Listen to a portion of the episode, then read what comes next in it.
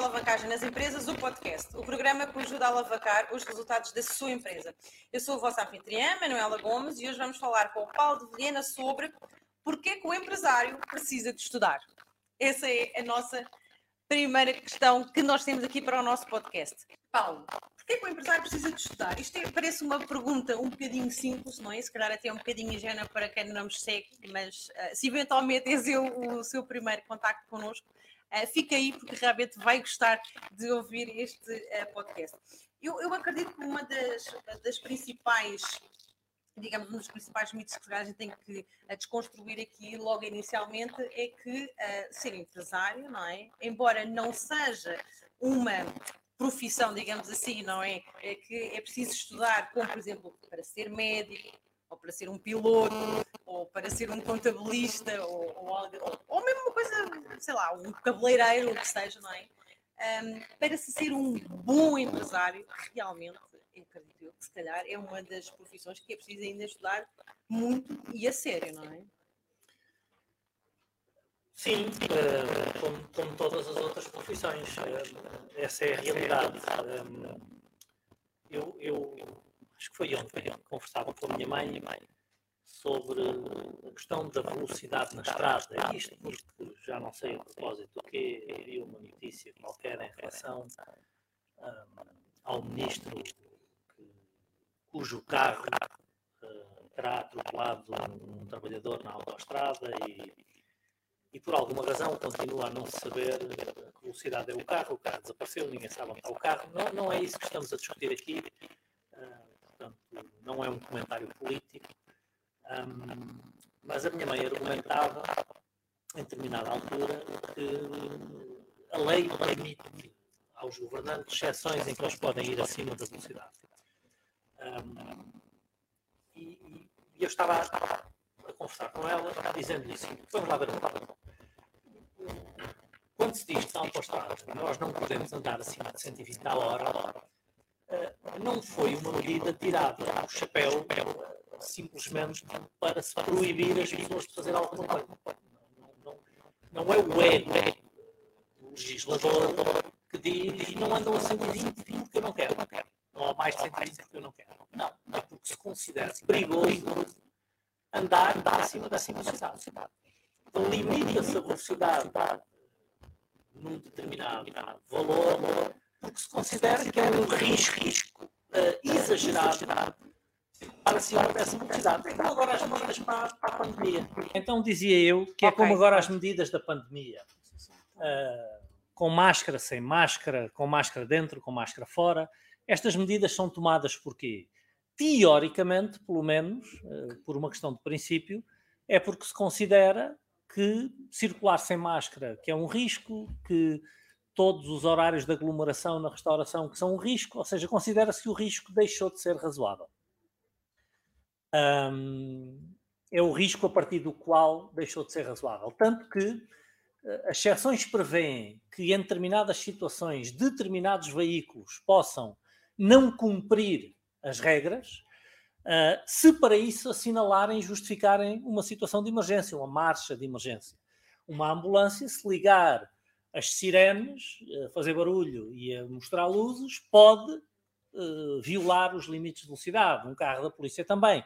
Até um de nós, um particular, assinalando devidamente a marcha de emergência, exatamente. obviamente com razões para isso, pode violar os limites de velocidade. Está previsto, exatamente, um, no Código da Estrada. Isto, isto para dizer o quê? Porque é que um médico tem que estudar seis anos de medicina e depois passar não sei quantos anos também pelo internato para poder exercer medicina. Porque é um risco que não se considera razoável que ele não faça. Porque é que um advogado tem que estudar cinco anos de direito e fazer mais o estágio e passar o exame da ordem? Porque é um risco para quem o contratar se ele não estiver devidamente preparado para, para exercer a sua profissão porque é que um piloto de avião tem que estudar não sei quantos anos e depois fazer não sei quantas horas de voo e uma série de exames até ser considerado pronto, porque se considera um risco terrível que ele hum, exerça ou que voe sem uh, passar essas, essas, essas provas todas e, essa, hum, e esses conteúdos todos que ele tem que passar. Um empresário não precisa de provar nada. Um, um empresário pode começar amanhã. Desde que tenha 18 anos, hum, vai ao registro comercial. Na... Hoje em dia, em Portugal, já não é preciso sequer dinheiro, porque uma das alterações que houve na legislação é que se pode montar uma empresa com um euro de capital social, portanto, o que eu acho uma aberração. O que é que isto significa? Começou já falido. Não, mas mesmo assim não tens que pagar os 200 ou 300 euros, qualquer coisa ali para, para, para abrir essa empresa. Se tem um euro de capital social, pagou 200 euros de, vamos dizer, de registro, pois, está exato, falido. Exato. Tem capital próprio negativo. Portanto, começou logo falido. Um, ou seja, um, não temos de fazer prova nosso, do nosso conhecimento, não temos de fazer prova da nossa capacidade para iniciar atividade como empresários. Um, e porque o empreendedorismo, de facto, precisa dessa vibração, dessa vivacidade, dessa iniciativa, eh, e travar o, o empreendedorismo com estudo poderia até ser contraproducente. Agora, isto também nos provoca um enviesamento de percepção, que é como eu sou empreendedor, como eu sou empresário, eu não preciso de estudar. Eh, e esse enviesamento é reforçado pela ideia que a maior parte das pessoas tem, que é eu, sim, mas eu sou empreendedor numa área técnica que eu domino. Ou seja, eu era um fantástico pedreiro, montei uma empresa de empreitadas.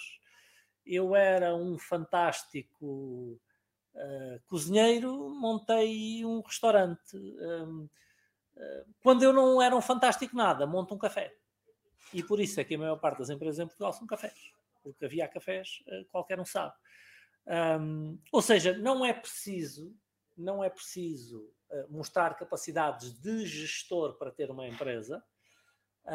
e como as pessoas estabelecem na área técnica que dominam, ficam com uma falsa noção de segurança que sabem o que estão a fazer.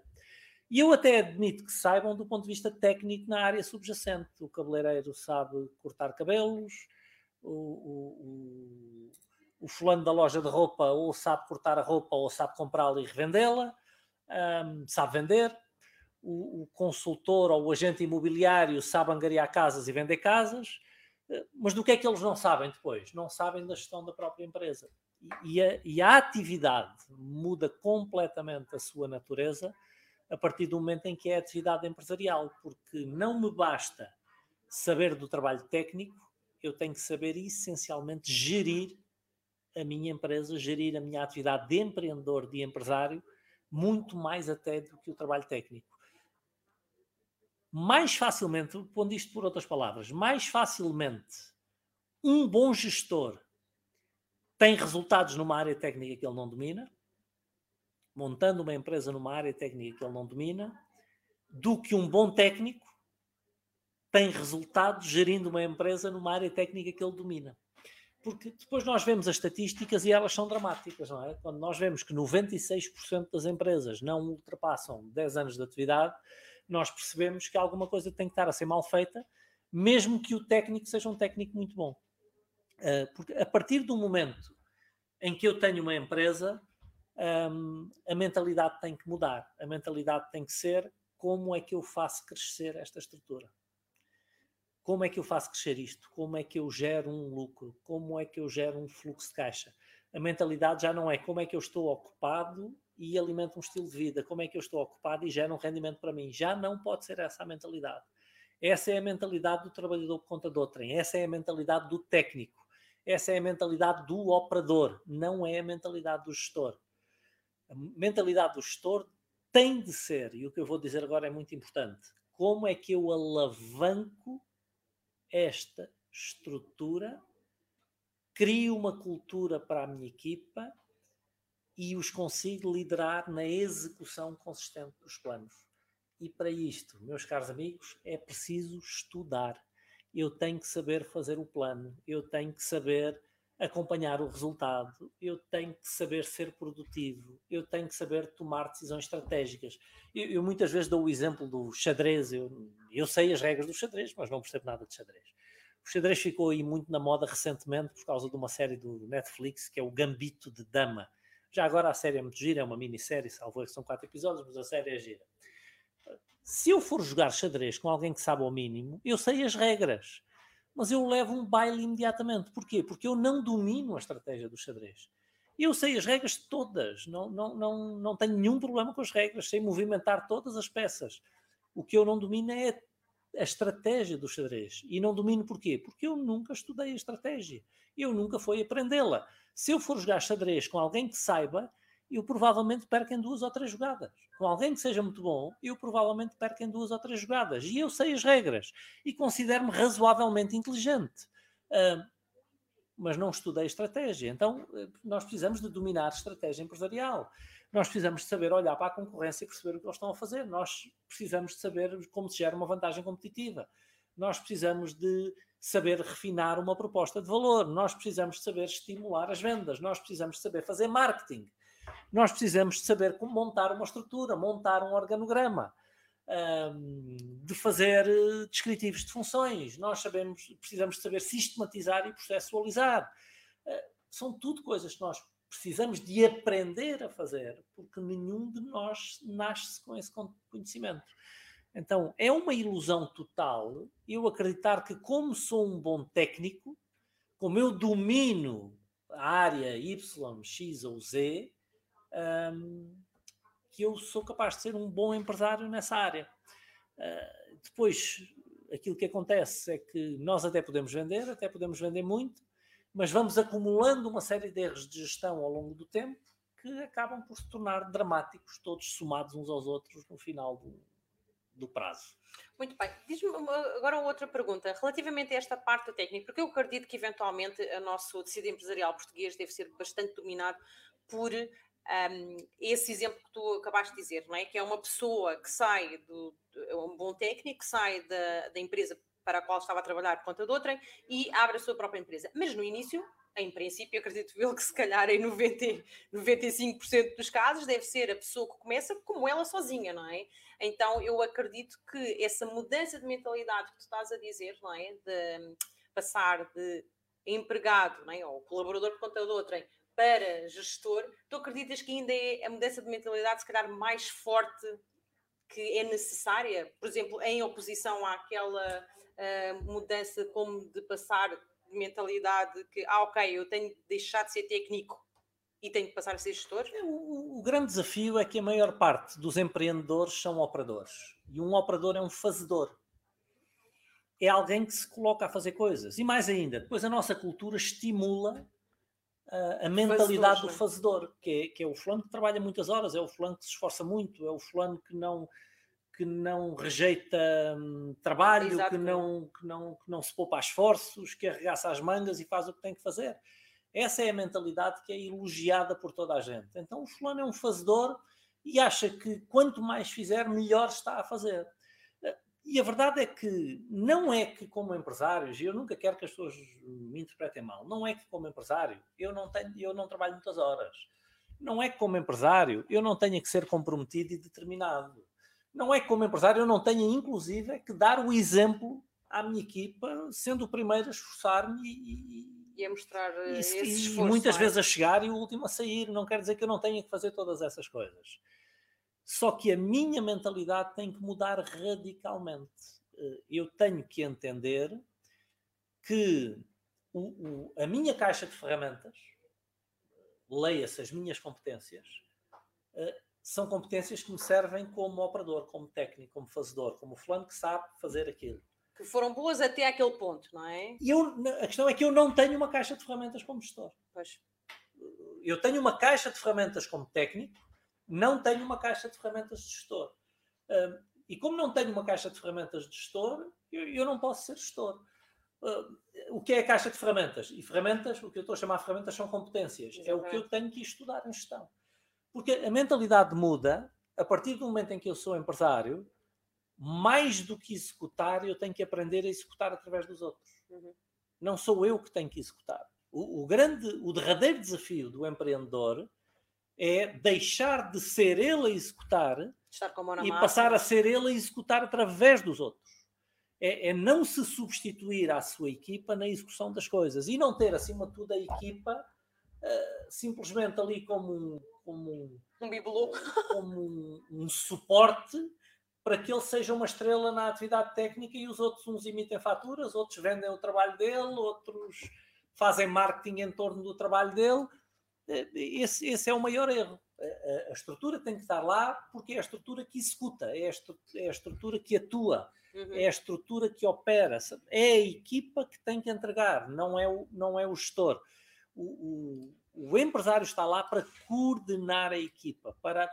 É, talvez comparando isto com, usando aqui outra alegoria, é, é, o, é o fulano que era um grande jogador de futebol, mas agora passou a ser o técnico de futebol, o, o treinador de futebol. Uhum.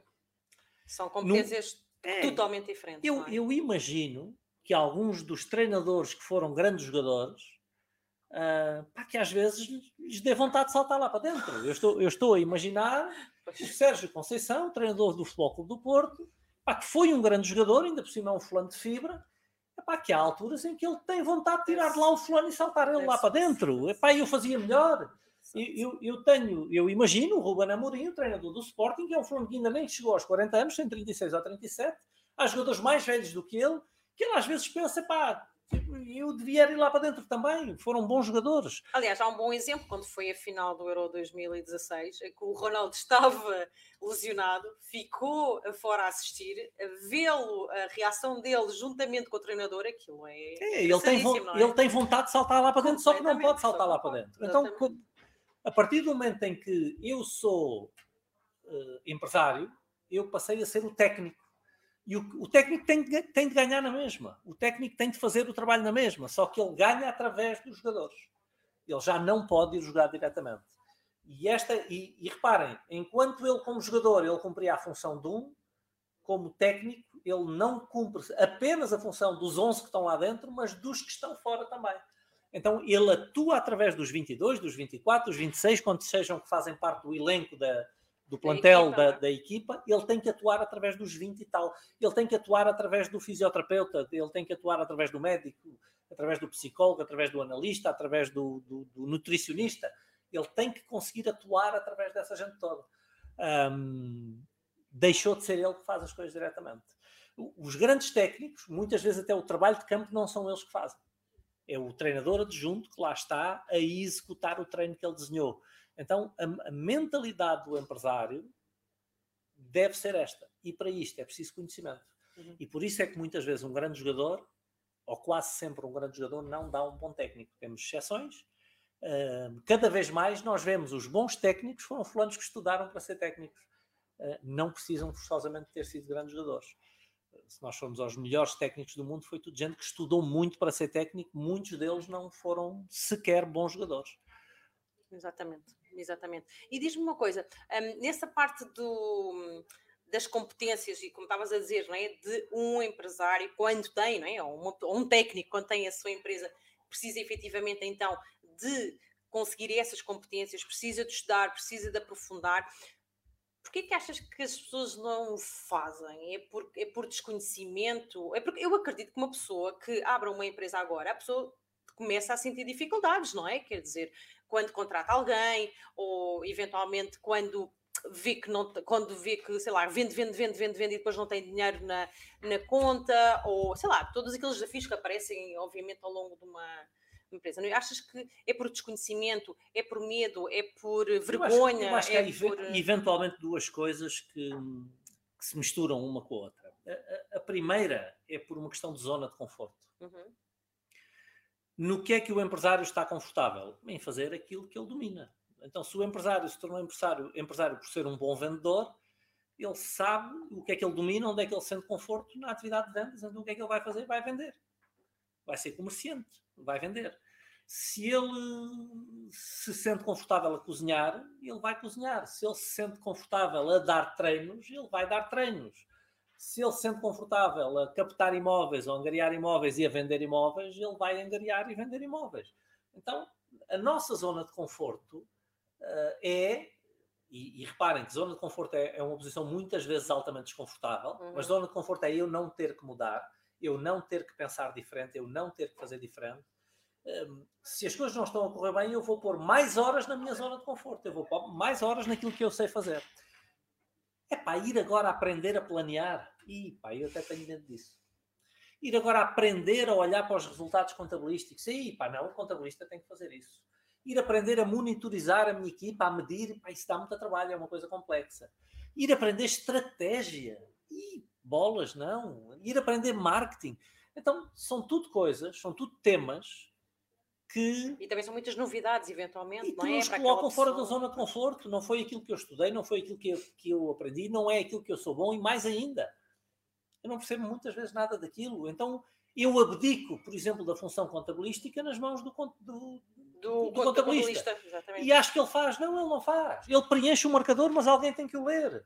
Eu- Agora, por exemplo, o que está na moda é subcontratar o marketing. Uhum. As pessoas veem, "Ai, tem- uma empresa tem que fazer marketing digital. Então a gente contrata um miúdo qualquer, um freelancer que nos faz o marketing. Bolas, não é possível. Não, não, não. Eu deixo, eu, eu acabo por abdicar de uma série de coisas estratégicas que eu devia estar a fazer na mão de outra pessoa para não sair da minha zona de conforto. E, e eu simplesmente não tenho essa escolha. Eu, eu, eu sou obrigado a aprender essas coisas se eu quero ser empresário. Se eu quero ser empresário e ter uma empresa minimamente saudável e minimamente sustentável. A isto mistura-se, porque eu disse que eram duas coisas, mistura-se falta de consciência. É que muitas vezes a pessoa não tem consciência dessa necessidade. Exato. Muitas vezes a pessoa ainda não entendeu que precisa de aprender essas coisas. E, eh, repara aqui, quando nós fazemos diagnósticos das empresas que nos surgem pelo caminho, e são centenas de diagnósticos por ano, hum, é, é assustador, porque as coisas mais básicas que nós perguntamos aos empresários, eles não estão a fazer. E, e se nós pensarmos que, as- que a maior parte dos diagnósticos que nós fazemos são empresas que faturam mais de um milhão de euros, muitas não são, mas mais de metade dos diagnósticos que nós fazemos são empresas que faturam um milhão, dois milhões, cima, milhões, 10 cima. milhões, Exatamente. 15 milhões, 20 milhões de euros. E quando eu pergunto, eu ou qualquer um dos nossos consultores, onde está o plano de crescimento da empresa, raríssimo, é raríssimo haver um plano. Sem um plano, nenhum empresário sabe para onde vai. Sem um plano, nenhum empresário sabe distinguir o certo do errado. Hum, quando eu pergunto por análise de resultados, nomeadamente financeiros, é raríssimo alguém que faça. Ninguém faz, ninguém está a olhar para os números, ninguém está a medir o progresso da empresa operacionalmente, ninguém está a... e, e eu só estou a falar dos básicos. Hum, há quatro coisas, por exemplo, ainda mais básico dos básicos. Há quatro pilares do crescimento das nossas vendas. Quando eu pergunto a, a 99%, com alguma ligeireza ao número, mas não é diferente disto, ah, dos empresários, quantos contactos a sua empresa gerou este ano, Pois, eles não sabem. não sabem. Eles não sabem. Então, se eu não sei quantos contactos foram feitos, eu não posso aumentar o meu número de contactos. Se eu não posso aumentar o, o meu número de contactos, o meu controle sobre o aumento das vendas é mínimo, é reduzidíssimo. Quando eu pergunto aos empresários quantos contactos precisa para fechar um cliente, ninguém sabe. Não sabem a taxa de conversão do número de contactos para fechar um cliente. Eu não tenho controle sobre o número de clientes que eu fecho. Se eu não controlo o número de contactos, nem a minha taxa de conversão. Eu não tenho nenhum controle sobre o número de novos clientes. Mas quando eu pergunto à esmagadora maioria dos empresários, em média, quantas vezes um cliente transaciona por ano? Todos os empresários me dizem que têm que ir ver ao software. Ou seja, a informação está lá, está registada, mas não está a ser tratada, não está a ser usada.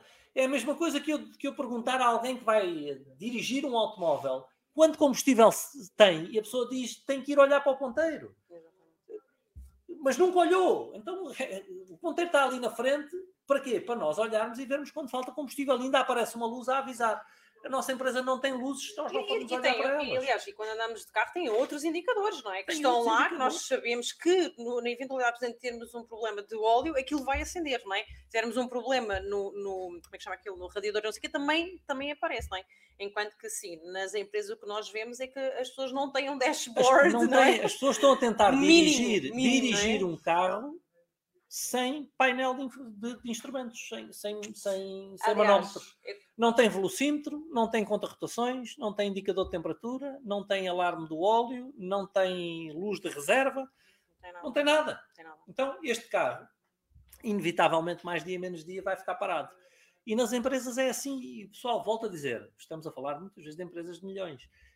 Quando o empresário acompanha algum indicador que seja, o indicador é a conta bancária, que é um dos piores indicadores que nós podemos acompanhar.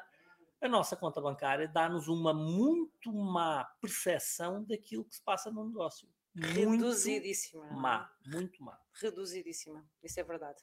Isso é verdade. Uh, ora, aproveitando que agora chegamos, aliás, já ultrapassámos inclusivamente o nosso, a nossa metade do podcast de hoje, uh, eu vou então uh, dizer-vos que se vocês tiverem alguma questão sobre o que nós estamos aqui hoje a falar, portanto, é porque é que o empresário precisa de estudar, mas, entretanto, obviamente, nós vamos falando de muitas coisas dentro desse próprio tema, que vocês coloquem as vossas perguntas através dos comentários, tanto no Facebook, como no YouTube, como no Instagram, estejam à vontade para nos fazer essas perguntas uh, e, para, e obviamente nós vamos tentar responder uh, a todas essas. Não, é que eles desligaram por causa do outro lado, porque eles estão agora eles agora estão a almoçar e depois eu vou ligar e depois vou desligar outra vez. Um, se quiserem então, se quiserem então colocar as vossas perguntas, estejam à vontade, nós vamos tentar responder a todas, uh, mas repito novamente sobre este tema, está bem? Então, ou sobre qualquer uma destas coisas que, que nós temos agora aqui a falar. Um, uma das, uma das coisas que, que nós estavas a dizer agora aqui, o facto do o empresário não ter um dashboard, não, é? não ter pelo menos nem que fosse uh, algo, não é? Algo que fosse, uh, que, como, como o carro, não é? Como o carro estavas a dizer. E uma das coisas que tu, inclusivamente, até perguntas, porque obviamente fazes muitos diagnósticos aqui e nós estamos todos em Open Space e nós ouvimos, é, tem muito a ver com o planeamento, não é? Que é apenas a base de todas as bases de qualquer, uh, de qualquer empresa, não é? Uh, de ter esse tal planeamento. E muitas das vezes tu dizes que esse planeamento não é, não é para ser uma coisa muito complicada. Tu não estás à espera de um caderno assim, não é? Com todos, todas as coisas. Não. Tu dizes muitas vezes que basta apenas uma coisa pequenina, que é o quê? Queres, queres dizer? Não, às vezes são duas ou três páginas manuscritas, não é preciso muito mais do que isso. Eh, nós hoje vamos ter aqui um caso engraçado às 18 horas e já agora aproveito. Boa, 18 boa. horas de Portugal, 14 horas do Brasil. Exatamente. Eu vou entrevistar um amigo muito querido um, ehm, lá de São Paulo, no Brasil, é o Peixoto Acioli, que é presidente da Remax Brasil, portanto, da Remax no Brasil inteiro. Um, ehm, e, e nós começámos a, a, acompanhar a Remax Brasil em 2016, portanto vão cinco anos. E, e eu lembro-me há uns anos atrás de eu, eu e o Peixoto, e, e na altura o vice-presidente, que era o Hernani, que hoje já não está na companhia, mas os três, fechámos dois dias inteiros numa sala de hotel, sem telefone, sem computador, sem nada, a, a planear o crescimento da Remax no Brasil para os anos seguintes. E, e, foi, foi uma luta aqueles dois dias, porque foi discussão, uns acreditavam, outros não acreditavam, uns diziam que os números tinham que ser mais altos, os outros não acreditavam nos números mais altos, e, e estou absolutamente convencido que o Peixoto hoje testemunhará que esses dois dias mudaram a história da Remax no Brasil. Porque a partir do momento em que houve um plano escrito, desenhado, claro, houve um caminho previsto para se fazer. Desde esse momento, a Remax no Brasil bateu todos os recordes de crescimento face não apenas aos anos anteriores, mas ao crescimento dos concorrentes um, lá no Brasil. Hoje em dia são praticamente 500 agências no Brasil inteiro, são já não sei se 10 mil eh, corretores, como se chama lá no Brasil, 10 mil agentes, 10 mil consultores imobiliários, e isto num período relativamente curto, este planeamento foi feito, eh, salvo erro, há três anos, três anos atrás, vai fazer agora três anos, um, e mudou completamente o resultado da empresa. E gerir uma empresa, ou fazer crescer uma empresa, obter resultados como uma empresa, à semelhança de em quase tudo na vida, depende da nossa capacidade de encontrar soluções para determinados desafios. Tá? É, é, gerir uma empresa é ir encontrando soluções para uma série de desafios que vão surgindo. Gerir a nossa vida não é diferente. É a nossa capacidade de encontrar soluções para os desafios que, entretanto, vão surgindo. Desafios expectáveis é? e não expectáveis, não é? Uns deles que nós já imaginamos que vão acontecer e outros deles que aconteceram e nós não imaginávamos. Tipo o Covid. O, o nosso sucesso em qualquer área uh, que nós uh, nos dediquemos, depende da nossa capacidade de encontrar soluções para, eu não gosto muito da palavra problemas, mas para os desafios que vão, que vão surgindo. E o que eu vou dizer agora é de absoluta importância. Uh, Diz-me a minha experiência, e cruzada com a experiência de outras pessoas com quem eu me, me tenho uh, encontrado ao longo da vida, que pelo menos 80% da minha capacidade de resolver um problema, de resolver um desafio, 80% é diagnóstico. É a minha capacidade de diagnosticar qual é de facto o desafio, qual é de facto o problema. O que está a acontecer Porque verdadeiramente. nós é? quase sempre olhamos para o sintoma e não entendemos o verdadeiro problema.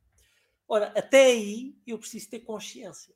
É? Até aí eu preciso de estudar, até aí eu preciso de entender as coisas. Podes dar algum A exemplo? minha Paulo? capacidade de fazer um bom diagnóstico depende do meu conhecimento. Por exemplo, a minha empresa pode não ter um exemplo mais simples. A minha Uhum. empresa não tem dinheiro na conta bancária. O que é que se vai fazer? Não é? Isso é um sintoma, Uhum. não é um problema. Se eu olhar para o sintoma, eu, eu estou a fazer isto e estou a lembrar-me do João Amado. É? Ele, ainda nas entrevistas que fizemos há pouco tempo, ele deu esse exemplo. O João Amado foi uma das primeiras eh, empresas que eu acompanhei na vida. Uma das duas ou três primeiras. Ahm, e, e- e eu lembro-me, e espero que o João não leve a mal, ele, ele comentou coisas deste género, portanto não é uma inconfidência, ele, ele partilhou isso É, connosco nos público, diretos. Foi público. Ah, uma das coisas que o João fazia quando não tinha dinheiro era ir vender qualquer coisa à pressa, por exemplo, sem margem. Ah, ele ia ao armazém dele e pá, deixa-me vender, por exemplo, um computador. Custou-me 500, eu vendo por 500. Ah, porquê? Porque se eu vender por 500, entram 500 e eu já tenho 500 euros na minha conta. Só que. Ou seja, ele está focado no problema, está focado no sintoma, o sintoma é não ter dinheiro e quer resolver o sintoma. Só que ele criou um problema ainda maior ao resolver o sintoma desta forma. Eh, ele tem que ir perceber o que é que está à montante do desafio. Então, quando uma empresa não tem, não tem dinheiro, isto pode ser um monte de coisas. Pode ser falta de vendas? Pode. Pode ser falta de vendas. Também pode ser um descontrole nos custos. Era isso que eu ia dizer. é. Também pode ser que eu até tenha um bom volume de vendas e os custos controlados, Mas as margens. mas eu não, Ah, mas eu simplesmente estou a, a pagar demasiado cedo. Ah. A questão do buraco da tesouraria. Sim, eu estou a pagar demasiado cedo. Às vezes eu estou a pagar antes de receber a é? mercadoria. Exatamente. Ahm, mas eu até posso ter um bom prazo médio de pagamento e eu tenho o inventário descontrolado. Pois. Então também pode ser esse o problema. Ou eu até tenho um bom inventário, uma boa gestão de inventário, eu até pago a 30 dias, eu até tenho boas margens, eu até tenho bons, eh, boas vendas, só que eu sou muito mal a cobrar. Eu não Exatamente. cobro. Ou seja, é falta de prazo, dinheiro. o prazo médio de recebimento. falta é? de dinheiro pode ser uma destas cinco coisas. E lá estou eu a simplificar. Só pode ser estas cinco. Agora, entrando dentro de cada uma destas cinco, cada uma destas cinco, Pode ser um monte de coisas. é? porque vamos pegar só nas vendas. Eu, eu tenho poucas vendas porquê? Porque o mercado não aprecia aquilo que eu faço, ou porque o mercado eh, até apreciaria, mas não sabe de mim, porque eu não tenho uma boa máquina de fazer contactos, ou porque eu sou muito mau na taxa de conversão, ou porque eu não tenho um bom funil, ou porque eu transaciono uma vez com um cliente e não consigo fazê-lo voltar. Sim, ou porque a equipa não está formada, Sei ou lá, porque é só na parte das vendas isto pode desdobrar-se num, num rol sem num fim, não é? monte de coisas. Na parte dos custos são pelo menos seis coisas que eu, que eu tenho que ir focar, mas cada uma delas pode depois desdobrar em, em mais. Ou seja, gerir uma empresa, reparem, até na, e isto não é uma exibição, obviamente, e não, não me levem a mal. Mas reparem na minha capacidade de olhar e fazer imediatamente um diagnóstico. Temos falta de dinheiro. Então pode ser- podem ser cinco coisas. Uhum. é? E depois a partir Agora, para isto, coisa, é? para isto é preciso conhecimento. É preciso um à vontade na gestão da empresa que nós não vemos nos empresários. Ah, podem ser cinco coisas. Mas pegando só na primeira, que é a falta de vendas, pode ser imediatamente quatro. E dentro dessas quatro pode ser mais Uhum. X numa área, Y noutra área, Z noutra área. Mas a capacidade de diagnóstico está cá. Quando há um problema, nós vamos por ali acima até descobrir o que é que pode não estar a correr bem. A esmagadora maioria dos empresários não tem a mais pequena ideia destas coisas. Ou seja, vê o desafio, e eu só falei de um desafio, que é a falta de dinheiro. Exatamente. O, o- o problema pode ser um monte de outras coisas. Pode ser uma equipa desalinhada. pode ser uma má cultura, pode, Sim, sim, sei sim. lá. Ou o próprio empresário está com problemas e não está com cabeça problemas, cada um deles terá uma raiz ah, e uma raiz tem sempre vários, Exatamente. vários ramos Ramos, né, ou ramificações. Um, e é preciso esta capacidade de diagnóstico para ter a capacidade de resolver os problemas encontrando soluções. Para isto é preciso estudar. Exatamente. Pessoal, em rigor é o trabalho de um médico. Aparece o doente com uma patologia, esta patologia o que pode ser? Pode ser um monte de coisas. Então vamos à procura em cada uma dessas coisas do que é que pode estar certo ou errado. Vamos fazer análises, vamos testar tratamentos, vamos tentar um monte de Uhum. coisas até encontrar o que pode ser. Exatamente. Não é preciso menos conhecimento para gerir uma empresa do que para ser médico, do que para curar uma pessoa. Sim, é preciso ser muito. E, e eu acredito que também há uma coisa que vem ao mesmo tempo junto, não é? Junto com o parar para estudar e o parar para pensar, não é? Mas isso se calhar pode ser outro, pode ser outro podcast. Já temos aqui uma pergunta do nosso querido Helder Brás que diz: Se bem entendi, Paulo, o treinador-jogador é sempre uma má ideia nas empresas. Pode divulgar algumas ideias práticas que a sua equipa usa para fazer este erro de estratégia, ah, para fazer ver este erro de estratégia ao empresário? Eu vou deixar aqui porque a pergunta. Helder, eu, eu- talvez a conclusão esteja ver- verbalizada de uma forma. Eu, eu tenho medo de generalizações e, e sempre e nunca são palavras muito perigosas. Há fases onde, no início de uma empresa, por exemplo, onde para gerar vendas e fluxo de caixa, epá, o fulano tem que ir jogar. Bem, Tem que ser Tá. à bruta, não é? Não pode Tem, ficar. tem, tem só que ir jogar. Agora, uma coisa é eu estar a jogar na consciência de que à medida que isto for crescendo, na consciência de que tenho que fazer crescer isto Uhum. e que à medida que isto for crescendo, eu tenho que deixar de jogar. Tá? E esse é, esse é o empreendedor maduro. É o fulano que diz: Não, epá, eu sei que para arrancar com isto eu tenho que fazer estas coisas. Mas eu também sei que para isto crescer, Eu tenho. eu tenho que me libertar destas coisas contratando pessoas que as fazem e depois subir no organograma. Eu até vou dar um, um- um exemplo pessoal. Foi a primeira empresa que eu montei numa fase em que eu classifico já de alguma maturidade como gestor. Ahm, foi montar a empresa, a primeira coisa que eu fiz, e ainda hoje é sempre isto que eu faço se montar uma empresa, desenhar o organograma. É a primeira coisa que eu faço. Porquê? Porque o organograma mostra-me o que a empresa precisa de ser quando estiver pronta, quando for aquilo que eu quero que ela seja. Quando, quando, ela, quando ela cumprir aquilo que eu visualizei inicialmente, aquilo que eu estou a planear, ela tem que ser de uma determinada forma. E eu sentei-me à mesa, e faço sempre isso, e desenhei o organograma deste, da empresa. Quando a empresa estiver pronta, ela vai ter que estar organizada assim. A verdade é que para ela lá chegar, ela tem que se organizar assim logo desde o primeiro dia. É aquilo em que eu acredito. Agora, no primeiro dia, o meu nome está em todo- todos os lugares do organograma. No primeiro dia era eu quem limpava o escritório. No primeiro dia era eu quem atendia às chamadas. No primeiro dia era eu quem arrumava as faturas. O que é que acontece a partir de uma certa altura? Assim que eu me organizei, contratar a primeira pessoa. A primeira pessoa, o que é que vai fazer? Vai assumir um ramo do organograma. Então há uma parte, há um conjunto de tarefas do organograma que eu entrego àquela pessoa para eu me poder concentrar nas outras. Quando eu recruto o meu segundo colaborador, eu entrego-lhe outra parte do organograma. Ou seja, já somos três pessoas e uma toma conta de uma parte, outra toma conta de outra parte e outra toma conta de outra parte. Então, à medida que vão entrando mais pessoas, nós devemos estar a fazer uma realocação desses recursos humanos pelo organograma. Sendo que, se eu tiver consciência do meu papel e do que preciso de fazer para fazer crescer a empresa, eu estou a entregar os lugares do organograma ah, mais ah, visualmente mais em baixo e estou a forçar que isso me suba no organograma para eu me dedicar mais tempo às tarefas de maior valor acrescentado. Então a procura é essa, é sempre deixar de fazer algumas coisas. Agora, também é crítico entender que para eu entregar um ramo do organograma a alguém, eu tenho que ter processualizado, sistematizado a forma como aquilo se executa, eu tenho que treinar a pessoa nessas tarefas e, muito importante, eu preciso de um mecanismo de controlo para confirmar que isso está a ser feito. Porque no dia em que houver erros, eu tenho que perceber os erros na hora. Eu não posso perceber o erro quando ele já tem consequências uh, terríveis. Então o processo é este: é um processo de ir entregando ramos do organograma e à medida que vamos entregando as partes de baixo do organograma, isto vai nos fazendo subir no organograma.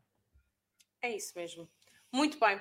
Até agora não temos tido mais perguntas nem mais questões, portanto eu acredito que vocês das duas, o Paulo explicou isto muito bem, ou então estão todos demasiado a almoçarem na praia, há muitos de vós que ainda estão em férias.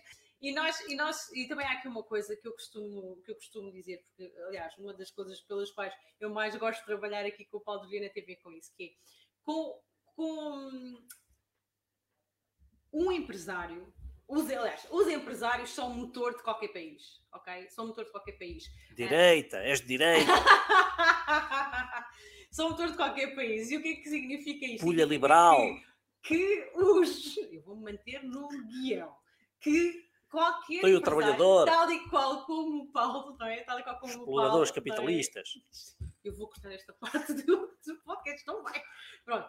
Tal e qual como o Paulo, não é? Nós, quando existe um empresário, um empresário pode começar pequenino, mas, por exemplo, tal como no caso do Paulo, e o vosso, vocês olhem para os vossos, para as vossas empresas, vocês estão a dar emprego aos trabalhadores, não é? Se não fossem os empresários, o trabalhador ficava aqui, desempregado. Trabalhava tudo para o Estado. Sim, é que ia ser. Não pode ser. Não há condições. Pronto. Então, vocês olhem para vocês como agentes económicos de mudança uh, que faz avançar o país, qualquer que seja o país onde vocês estão que seja Portugal, que seja a Suíça, que seja o Brasil, tá? Então, queiram ser melhores empresários para não apenas melhorar as vossas vidas, mas também dos outros. Pronto, é isso. Pessoal, pace, quatro balas. E alavancagem nas empresas. E alavancagem nas empresas, é verdade. Quem já fez o curso já sabe que as inscrições estão abertas para alavancagem nas empresas.com. Aliás, está em todo lado, não é? Alavancagem nas empresas. Um, vocês, é muito simples, basta ir a alavancagemnasempresas.com, abrimos as inscrições, não é? é eu estou a colocar, Paulo, eu estou a colocar aqui o link para, para ir, para aceder, está bem? Alavancagemnasempresas.com. Falta um N, falta um N em alavancagem. Falta, ai, pus alavan, alavancagem. Desculpem lá, pelo amor de Deus, que vi Esperem que eu vou colocar link correto. Isto deve ser a fome, porque eu já estou aqui a alavancar. Então, alavancagem nas empresas já não é um curso gratuito, é um curso que requer um investimento, mas é o curso onde eu abro a cena toda, não é? É onde eu ensino tudo aquilo que eu sei sobre crescimento empresarial. É onde eu ensino a fazer um planeamento, a analisar resultados, a estabelecer métricas, a ser mais produtivo, a obter uma vantagem competitiva estratégica, a fazer o marketing, a estimular as vendas, a criar um bom organograma, a criar sistemas, a processualizar, a liderar a equipa na execução consistente, a criar uma cultura, a recrutar corretamente, etc, etc, etc. Mas um... isto é só o curso de alavancagem nas empresas, ok, pessoal? Porque que é que acontece? Nós também temos depois bónus com o curso, ou seja, vocês. Temos. Temos. Hum. Isso então é incrível. É para lá de incrível. O que é que nós temos? Temos um diagnóstico gratuito à vossa empresa. Então, quando vocês adquirem. Com um consultor nosso? Com um consultor vosso, exatamente. O nosso, desculpa um consultor nosso. E ele dá uma hora e meia do tempo dele àquele empresário aliás, para muito, o ajudar. Muitas vezes, às vezes, 90 minutos é aquele horário assim. Uh, então, base, é? então mas só isso já vale mais do que o valor do curso. Completamente. O que é que significa? Lembra-se do que o Paulo estava a dizer há pouco, que ele estava a dizer de ver, às vezes o problema é um sintoma, mas não é o diagnóstico correto. Imaginem o que é que é, não é? O Helder é fantástico. O Helder dá os melhores testemunhos sempre. perder um curso de vosso é pior que perder uma carteira cheia de notas de 500. Ainda para baixo são gratuitos. Vocês são os meus abaixadores do Quan. Para quem ver o filme Jerry Maguire ou Helder. Show me the money! Show me the money! Um, então, com essa consultoria, o que é que dá? O nosso consultor uh, empresarial vai nos dar a, a, a opinião dele, não é? com orientações das áreas potenciais de crescimento futuro da vossa empresa. Portanto, imaginem o que é vocês terem alguém a dar-vos esse... Co-treinei, treinado por mim. Exatamente, a dar-vos isso. Depois temos também o quê? Temos, para mim, depois, depois disto, eu acredito que acaba por ser um bónus absolutamente fantástico, que é o quê? Que é o curso Direção e Liderança Comercial. Este curso era um curso presencial o Paulo deu durante alguns anos, portanto, uh, o que vocês vão ver é a gravação do curso de Direção e Liderança Comercial, em que uh, o Paulo falava só, vocês lembram-se há bocado do Paulo estar a falar sobre a questão da liderança, não é? Uh, a questão da equipa, o que é que é importante que a equipa faça, não é? Para vocês subirem no organograma. Então, neste curso vocês conseguem identificar as vossas competências de, de liderança, da gestão das equipas, conseguir envolver e motivar os vossos vendedores, alinhando-os com o quê? Com o rumo que vocês querem dar à vossa empresa, com o objetivo que vocês querem alcançar e que foi definido, lá está, no tal plano que vocês depois aprenderam a fazer no nosso curso de alavancagem das empresas. Para além disso, nós temos também o que ainda na questão aqui das vendas. Vocês vão ter acesso ao curso Academia de Vendas. Foi o primeiro curso online que o Paulo fez, exatamente, que o Paulo fez aqui há alguns anos atrás e que é um maior sucesso. Nós tivemos um testemunho no outro dia sobre a Academia de Vendas, nós colocámos inclusivamente nas nossas redes sociais, que é absolutamente fantástico. É um curso online, então, de 18 videoaulas, em que vocês vão aprender a vender um, e é uma experiência de total imersão e implementação para vocês começarem também a mudar os vossos. Chega de bónus, uh, então, já. Não, não chega, porque ainda temos mais um. queres, queres ver um copo de água? Para te acalmar? Temos que aumentar o preço deste curso. Depois, depois. Acabei então, de definir não, no próximo depois, curso. Já, não, vai ser mais alto já. Mas depois, não, agora não. não. Depois agora de ouvir esses bónus agora todos. ainda tem pelo valor. Não vai. Aproveitem. Não, não, vai voltar a ser outra vez este preço. Aproveitem, porque normalmente o Paulo, quando decide estas coisas, olha. Não, não, eu adoro aumentar preços. porque ele também aprendeu com o próprio curso que ele fez da Academia de Vendas, não é? Não, mas o próximo bónus é fantástico eu, eu gostei imenso de, de nós termos conseguido também colocar este, este bónus também aqui na alavancagem das empresas, que é o quê? É o curso de gestão estratégica de alto desempenho. O pessoal do Instagram ainda continua ali a acompanhar-nos. É o quê? Quando foi? Quando a, a pandemia arrebentou? E são 20 e tal horas. São, são muitas horas durante, durante, foram durante 21 dias que tu fizeste isto, e, e, quase ininterruptos, pronto, ele parou durante o fim de semana. O que é que o Paulo fez? O Paulo fez um curso em que basicamente ele parou, é? juntamente com um conjunto de com, com, sim, um conjunto, um grupo de empresários. Sim, coaching de grupo. Exatamente, e o que ele fez foi passar por temas tão importantes, aliás, fundamentais, eu diria, não é? Dos princípios fundamentais de, da gestão de uma empresa. Então falou-se de planeamento estratégico, reflexão estratégica, liderança, empreendedorismo, risco, finanças para não financeiros, para além de outros temas. Estes são apenas os mais importantes. Mas como se isto não fosse suficiente. Ainda tem mais! Ainda tem não, não, não. Olha, o Helder, o Helder continua aqui a dar os seus testemunhos. O curso é todo excelente, mas as aulas de agilidade são brutais. 27 horas são.